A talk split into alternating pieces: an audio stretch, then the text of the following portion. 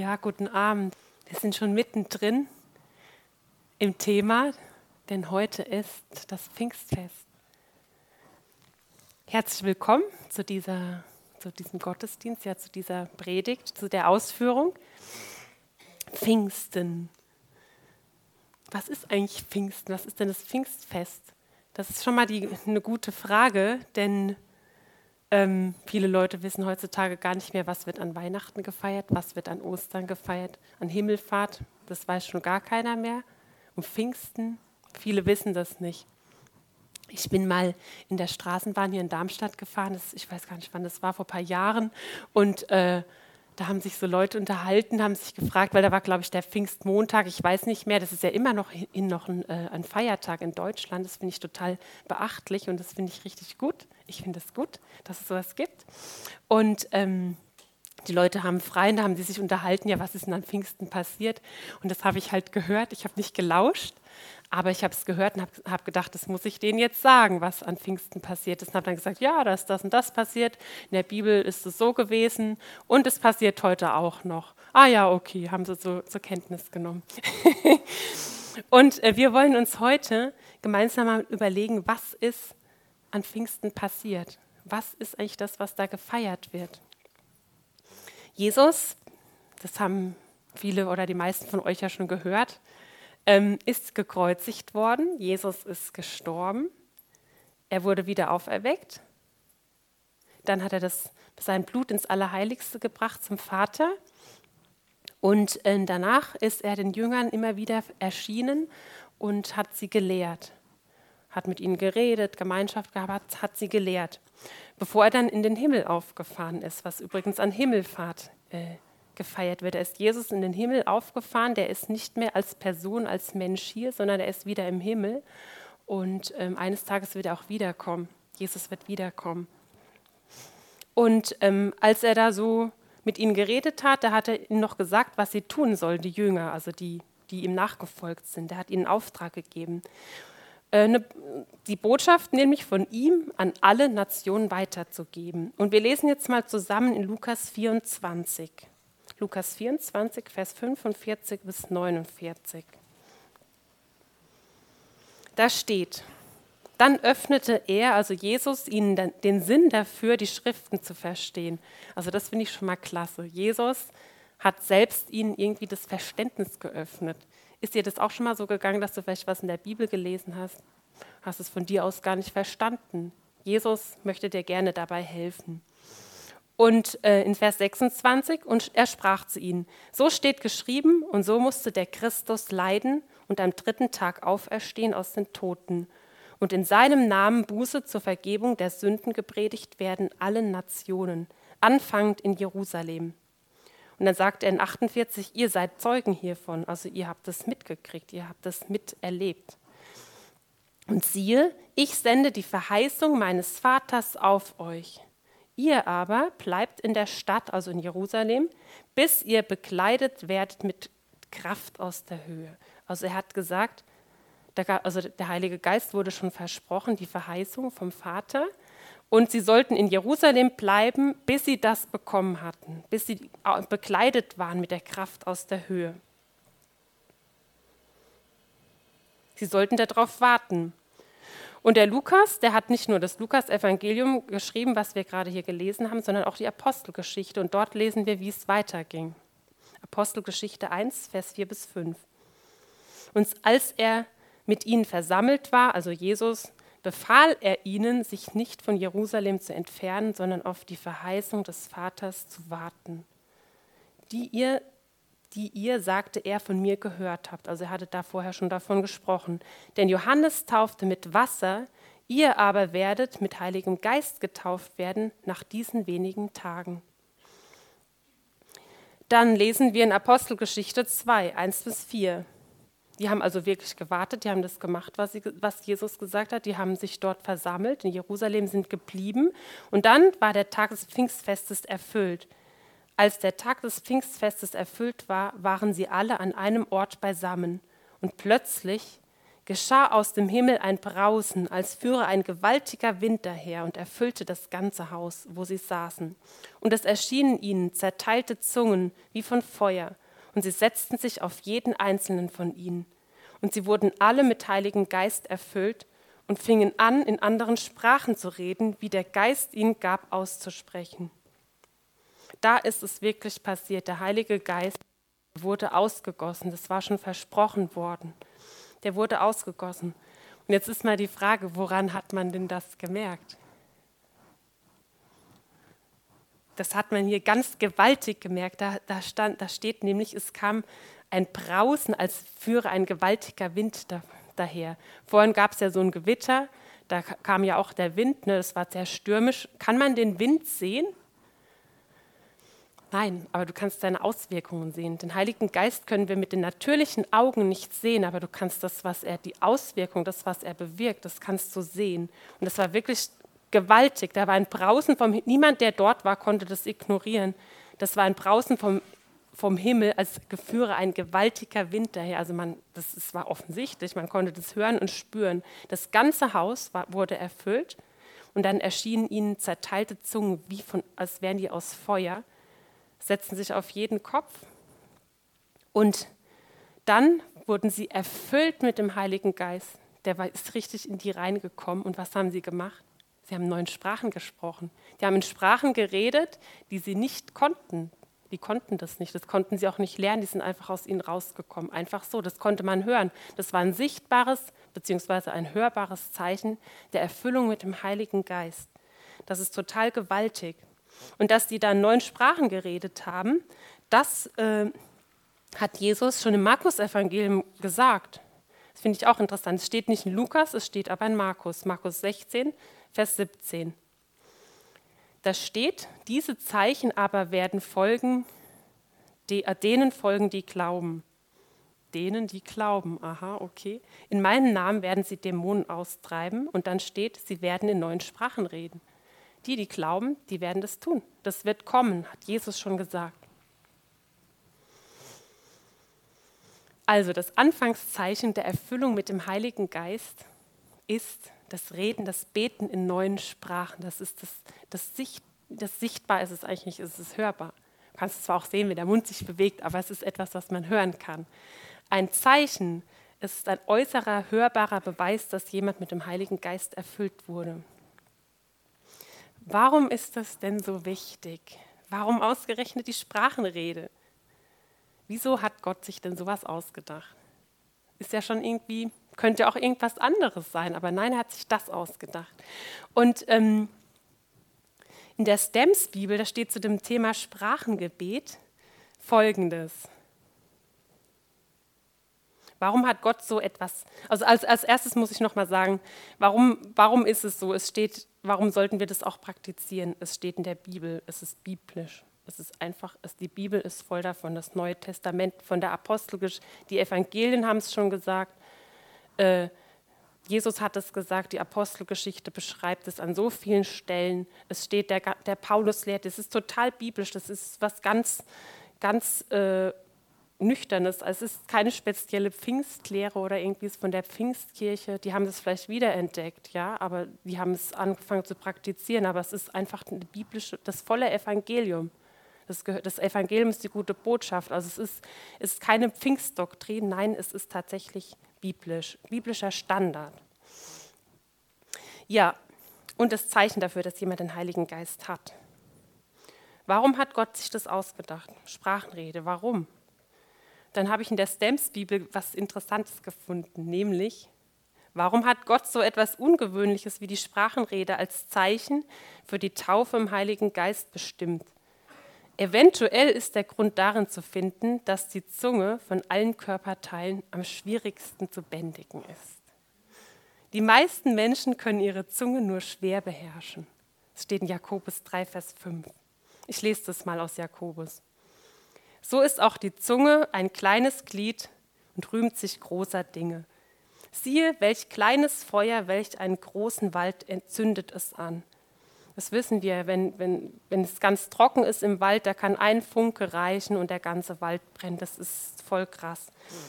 Vers 6. Auch die Zunge ist ein Feuer.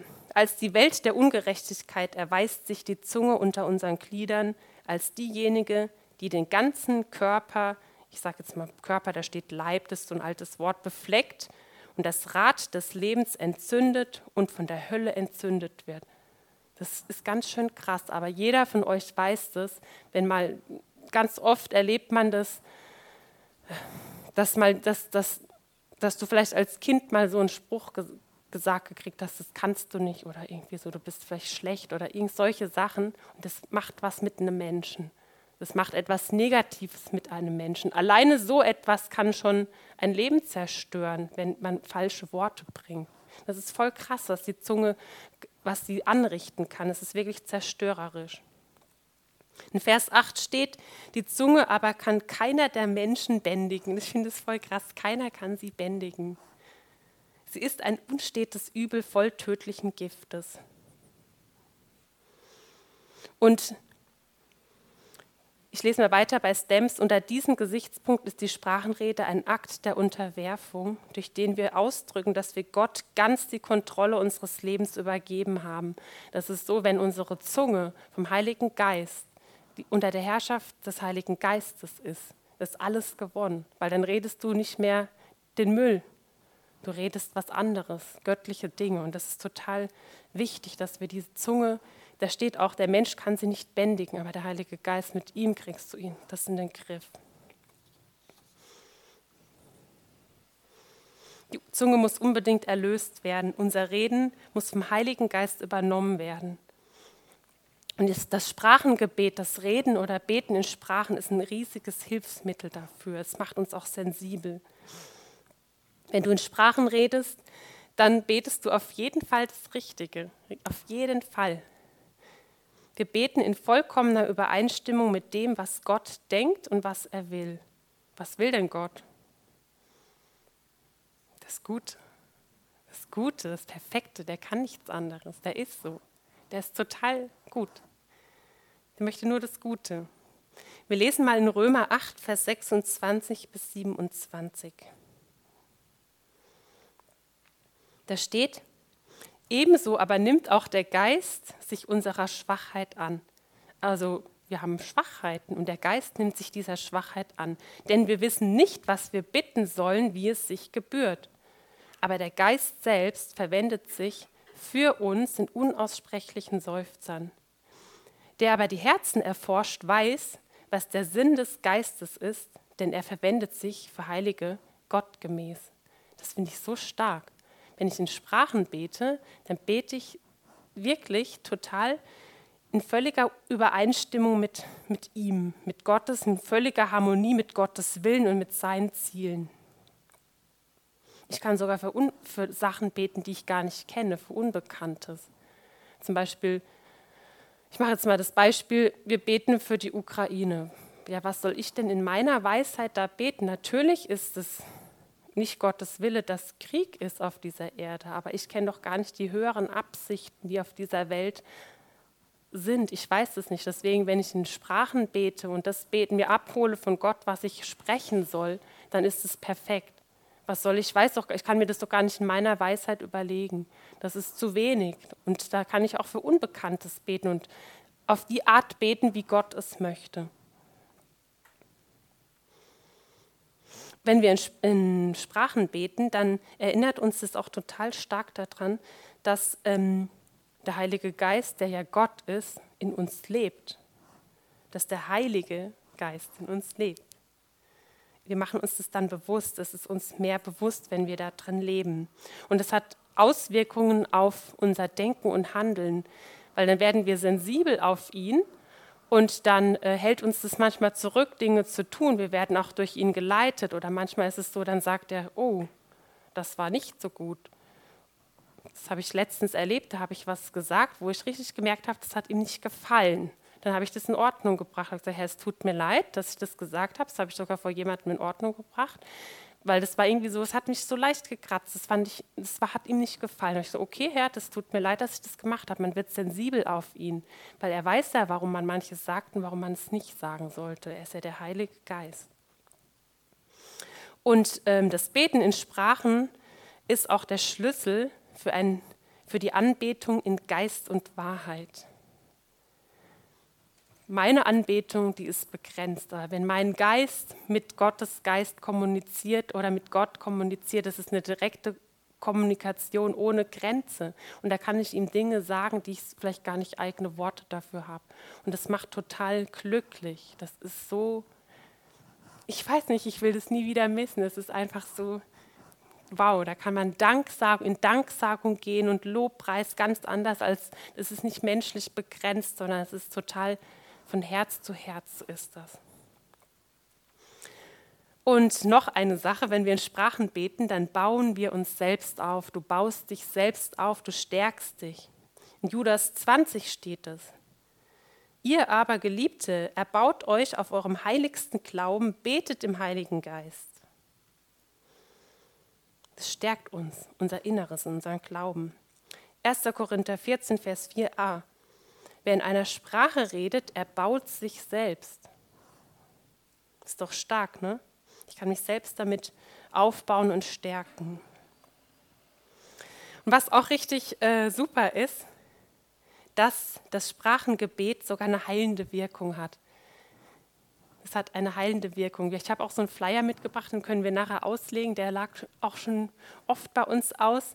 Das hat ein Hirnforscher herausgefunden, äh, dass wenn wir in Sprachen beten, da wird das Immunsystem aktiviert. Ich glaube, um 30 bis 40 Prozent wird es hochgepusht und äh, auch unser Gehirn, da sind dann Sachen aktiv, die sind nur aktiv, wenn wir in Sprachen beten. Das ist doch genial. Da kann wirklich Heilung geschehen in uns. Und ein ganz wichtiger Aspekt ist, wir erfrischen uns im Geist. Wir können durch das Sprachengebet geistlich trinken. Also wenn ich Durst habe, kann ich hier Wasser trinken. Aber von dem Wasser, was ich jetzt hier lese, ist nicht die Rede. Johannes 7, Vers 37 bis 39 lesen wir mal. Johannes 7, 37 bis 39. An dem letzten, dem großen Tag des Festes, aber stand Jesus und rief und sprach, wenn jemand dürstet, so komme er zu mir und trinke. Ich habe mir das ja vorhin in diesem Lied auch gesungen. Ne? Wenn jemand dürstet, so komme er zu mir und trinke. Wer an mich glaubt, wie die Schrift gesagt hat, aus seinem Leibe, aus seinem Körper werden Ströme lebendigen Wassers fließen. Ja, also ich glaube nicht, dass Jesus hier spricht von natürlichem Wasser. Das ist ja nicht so gedacht, dass wir plötzlich einen löchrigen Körper haben und da irgendwie alles, was wir oben hier reinschütten, unten wieder rauskommt. Das kann nicht sein. Das ist, so ist es nicht gedacht. Also das ist was ganz anderes, wovon hier, er hier redet. Das lesen wir auch in Vers 39. Dies aber sagte er von dem Geist, den die empfangen sollten, die an ihn glaubten. Denn noch war der Geist nicht da weil Jesus noch nicht verherrlicht worden war. Also da war Jesus, das ist in Johannes 4, da war er noch nicht gekreuzigt worden, noch nicht wieder auferstanden. Der Heilige Geist war noch nicht da. Aber er sagt, das ist der Geist, den die empfangen sollten, die an ihn glaubten. Und dieser Geist in uns, der soll das bewirken, dass Ströme von lebendigem Wasser aus uns herausfließen. Jetzt stell dir das mal vor. Du gehst durch die Welt und überall, wo du hingehst, wird es nass. Ist doch krass, oder? Das ist so von Gott vorgesehen, durch den Heiligen Geist, der in uns drin ist. Wow. Wenn du Durst hast, einen geistlichen Durst hast, das ist nicht der natürliche Durst, sondern der geistliche Durst, dann bist du bei Jesus genau an der richtigen Stelle. Er ist, in der Bibel steht, er ist auch der Fels, aus dem das Wasser rauskommt. Er ist die Quelle. Er möchte diesen Durst, den du hast, stillen. Und außerdem ist es so, dass es nicht nur so ein kleines Tröpfchen ist, es sollen Ströme sein. Stellt euch mal vor, du hast Durst und da kommt da so aus diesem Wasserhahn nur ein Tropfen, bling, bling. Das ist ja schrecklich. Nein, du sollst wirklich, das soll fließen. Ströme sind für dich vorgesehen. Und diese Ströme haben was mit dem Heiligen Geist in uns zu tun. Wir lesen nochmal in Johannes 4, Vers 10 bis 14. Nein, ich lese nur 13, ab 13 lese ich. Ja, das ist die Geschichte von der Frau am Brunnen. Und ähm, Jesus bittet ja diese Frau, dass er ihr Wasser, dass sie ihm Wasser geben soll aus diesem Brunnen. Vers 13. Jesus antwortet und sprach zu ihr: Jeden, der von diesem, also von dem natürlichen Wasser trinkt, wird wieder dürsten. Wer aber von dem Wasser trinken wird, das ich ihm geben werde, den wird nicht dürsten in Ewigkeit. Den wird nicht dürsten in Ewigkeit. Jeder, der Jesus Christus in sein Herz aufgenommen hat, der wird es bezeugen, die Suche hört auf. Die Suche hört auf, denn du bist angekommen an der richtigen Quelle. Du weißt, dass du weißt, dass du weißt, ich bin zu Hause. Das ist es, was ich gesucht habe. Das macht mich satt. Das ist es. Es ist die Antwort auf jede Frage. Jedes Suchen hört auf. Du musst kein, nicht mehr woanders suchen, an anderen Quellen schlürfen. Nein, ich, das brauche ich nicht mehr. Das ist wirklich so. Ich finde es total genial. Also ich habe es so erlebt und es ist auch so. Und dann steht da noch, sondern das Wasser, das ich ihm geben werde, wird in ihm eine Quelle des Wassers werden, das ins ewige Leben quillt. Also in dir soll etwas sprudeln. Das soll, da steht, in dem, was wir vorher gelesen haben, es soll überfließen und alles und es wird aus dir herausfließen. Ich finde es total stark. Und hier steht zwar, dass wir nicht mehr Durst haben, wenn wir zu Jesus kommen, aber es ist trotzdem so, dass diese Quelle in uns, wir die sprudeln lassen können oder wir können es auch lassen. Grundsätzlich ist es so, wenn du wiedergeboren bist und der Heilige Geist in dir ist, ja, dann bist du angekommen, da ist ein gewisser Durst in dir gestillt. Aber das ist so, dass dieser Geist in dir, das muss sprudeln, du musst es sprudeln lassen. Stell dir vor, ich habe jetzt natürlichen Durst. Was muss ich machen? Ich nehme dieses Glas, das hat mir jemand eingeschenkt, ich hebe das hoch ich trinke. Ich habe sogar eine Flasche Wasser noch mitgebracht. Wenn ich Durst habe, was muss ich dann machen? Ich muss etwas tun. Ich muss sie aufmachen, so machen, trinken. Und wie geht es jetzt im Geistlichen? Wie funktioniert es da? Dass ich, wie kann ich denn trinken? Wie, wie ist es möglich? Ja, da hört man das, ja, ich soll trinken. Wir haben das auch vorhin gesagt, wir trinken. Wie kann ich denn das aktivieren. Und das ist auch durch das Sprachenreden. Es ist tatsächlich so, da wird etwas in dir aktiviert. Dadurch kannst du trinken, du kannst satt werden, deinen geistlichen Durst äh, stillen. Wir lesen auch mal hier in Epheser 5, Vers 18 bis 19. Da steht, berauscht euch nicht mit Wein, worin Ausschweifung ist. Also das heißt, wir sollen nicht so viel Wein trinken. Warum? Weil da drin Ausschweifung ist. Ausschweifung, also jeder, der schon mal betrunken war, der weiß, wovon ich rede. Das ist, du bist dann nicht mehr normal und dann machen die Leute Sachen. Das ist, es ist einfach schlecht. Du machst schlechte Sachen, wenn du sowas tust und das sollen wir nicht tun. Aber das Geniale ist, dass Gott uns nicht leer zurücklässt. Nein, wir brauchen als Menschen eine Füllung. Wir sind gemacht dafür, eine Füllung zu haben und das kommt vom Heiligen Geist. Und dann steht sondern werdet voller Geist. Ja, der Heilige Geist ist doch in mir. Ja, der ist in dir, aber du musst den sprudeln lassen und voller Geist werden, dass das überfließt, dass das in dir sprudelt. Und wie geht das? Indem ihr zueinander, und der Herbert hat uns erklärt, dass eigentlich im Griechischen steht, zu euch selbst. Dass, indem ihr zu euch selbst in Psalmen und Lobliedern und geistlichen Liedern redet und dem Herrn mit eurem Herzen singt und spielt. Das muss aktiviert werden, damit das anfängt zu fließen und wir voll werden, richtig voll davon werden, uns voll trinken, füllen und dass es dann übersprudelt. Und das muss man auch immer wieder tun, diese Quelle einfach aktivieren und sie in Gang bringen. Das, ist, ähm, das passiert durch, auch durch Sprachenreden und durch das in Sprachen singen, Gott loben, in, in, in deutschen Worten, so wie wir es vorhin gemacht haben. Das macht total satt, das, ist, das aktiviert was in uns und es bringt diese Quelle zum Sprudeln, dass es übersprudelt. Und es ist auch so, du kannst nicht ein Gefäß nehmen, in eine, zum Beispiel in eine Versammlung kommen oder zum Gottesdienst und sagen, ach, ich fange mir das auf von den anderen. Das ist nicht so vorgesehen. Wer ist denn das Gefäß? Du bist das Gefäß und die Quelle, die soll in dir sprudeln. Du kannst jetzt nicht sagen, ach, ich genieße es ein bisschen, kann man sagen, aber das ist eigentlich, das ist zu wenig. Wenn andere in Sprachen beten oder singen oder prophetisch reden, ja, das finde ich ganz gut und das ist, fühlt sich total gut an und so und das versuche ich mir mitzunehmen. Das ist nicht so, so gedacht, sondern die Quelle ist in dir. In dir soll die sein und sprudeln.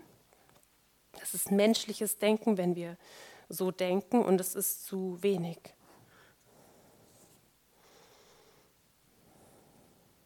Wie kann ich denn das praktisch tun, wenn wir beim Bild des Trinkens bleiben?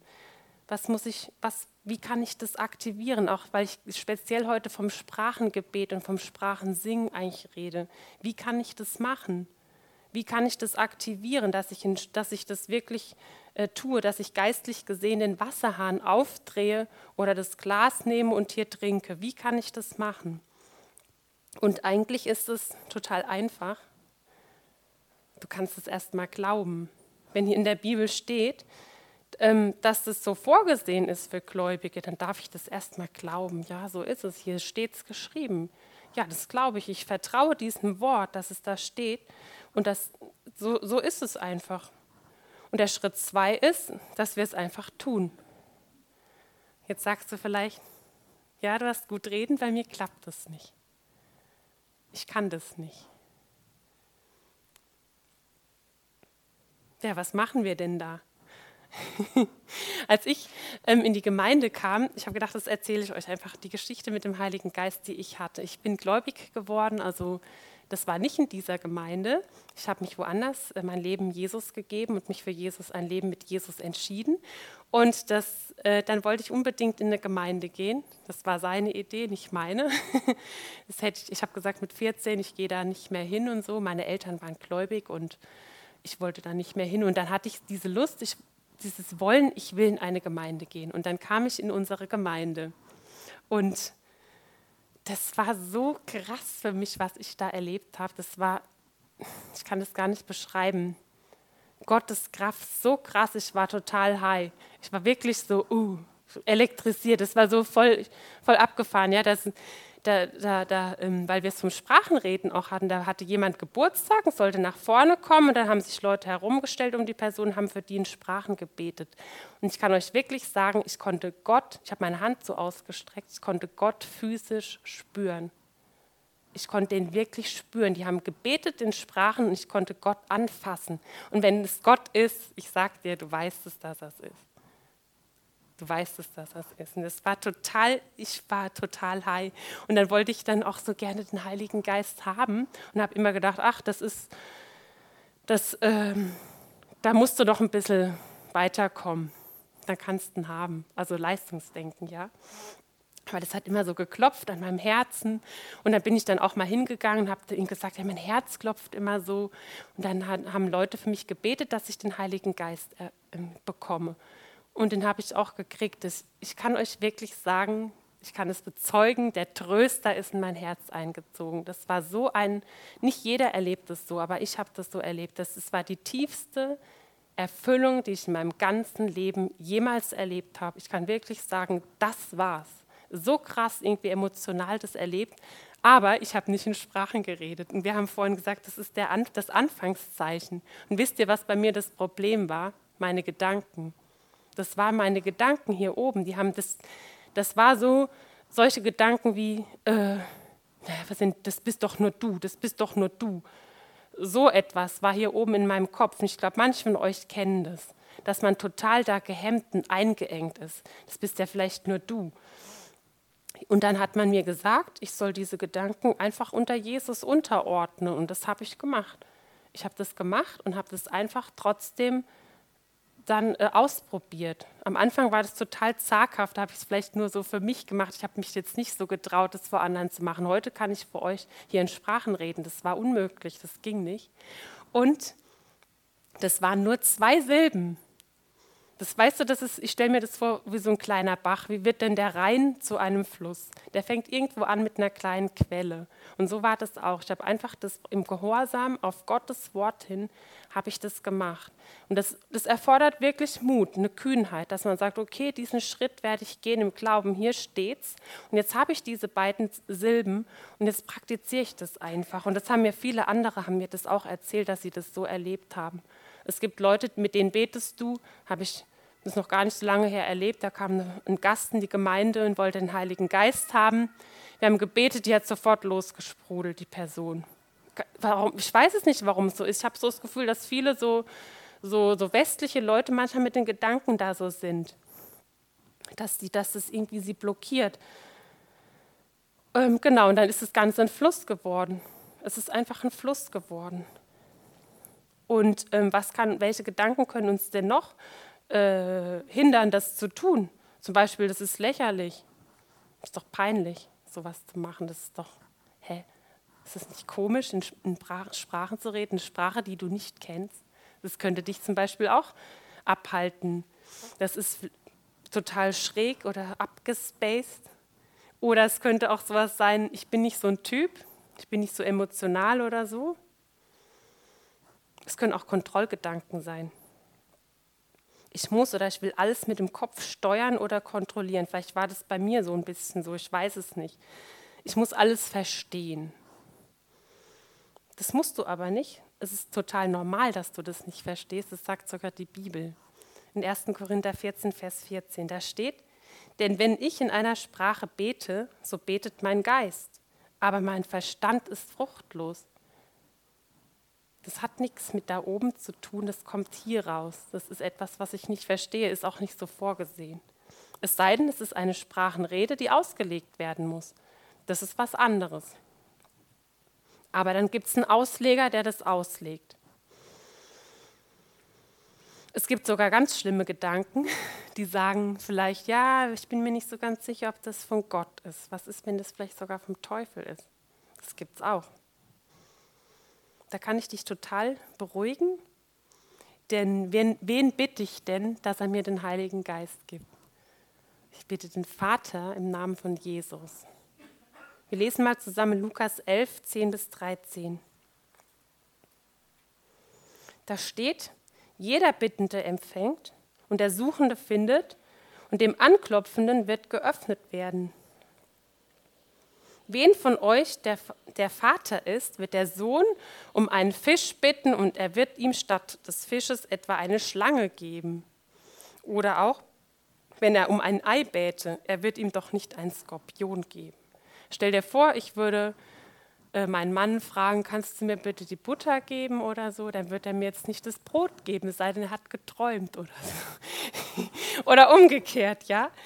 Und ähm, ja, und jetzt lesen wir mal weiter. Wenn nun ihr, die ihr böse seid, aua, die Menschen sind ohne Gott schon böse, wenn ihr euren Kindern gute Gaben zu geben wisst, also der Alexander, der ist jetzt nicht böse, ja, aber wenn er wird mir jetzt nicht irgendwie was anderes, der wird mir doch nicht irgendwie ein Gift geben, wenn ich ihm sage, gib's mir bitte die Butter. Und wie viel mehr wird doch der Vater im Himmel ähm, der, der vom Himmel gibt, den Heiligen Geist geben, denen, die ihn bitten. Ich bitte meinen Vater, ich spreche ihn an in dem Namen von Jesus. Er wird mir nur etwas Gutes geben und wenn ich ihn um den Heiligen Geist bitte, dann wird er ihn mir geben. Da kann ich ihm total vertrauen. Ich kann ihm total darin vertrauen.